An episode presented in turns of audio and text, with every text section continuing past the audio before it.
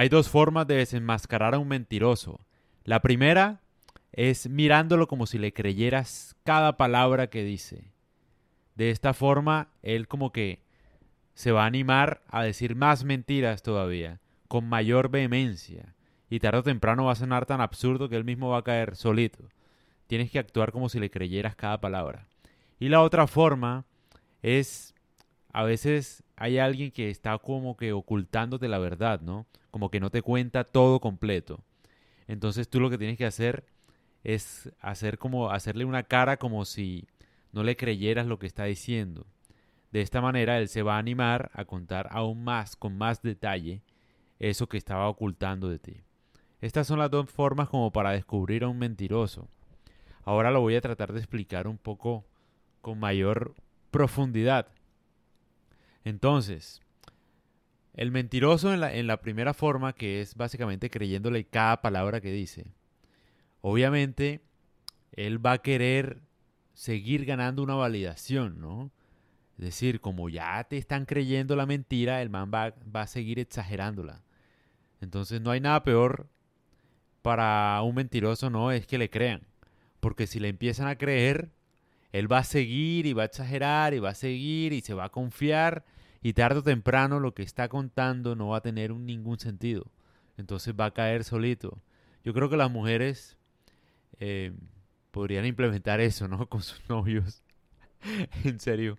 Cuando no les crean algo, no sé. Podrían decir, ah, sí, es una amiga. Ay, cuéntame, ¿dónde la conociste? Ay, en serio. Ay, tan linda ella, la prima. Bueno, lo que sea, no sé cómo.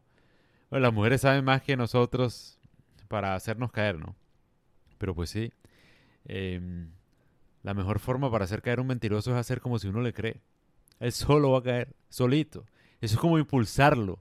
Él cree que va ganando. Es nada peor que uno creer que va ganando, verdad.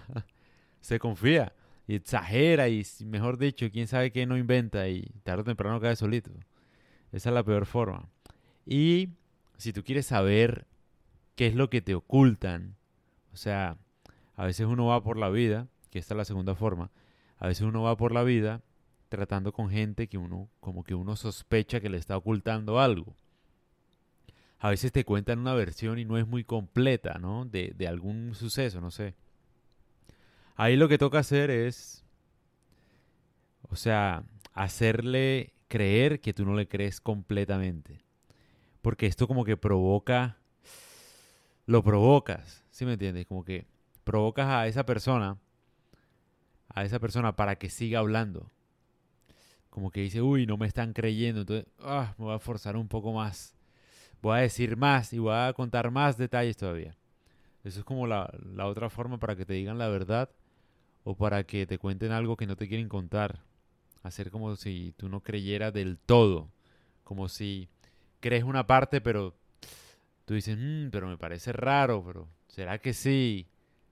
De esa forma como que son las dos únicas maneras para tratar de descubrir la verdad. En serio, y es bastante útil. Deberían implementarlo. Yo la verdad no lo he practicado, ¿no? O sea, porque digamos que hasta ahora como que me he puesto a pensar en eso. Pero vale la pena. Vale la pena implementar estas dos estrategias.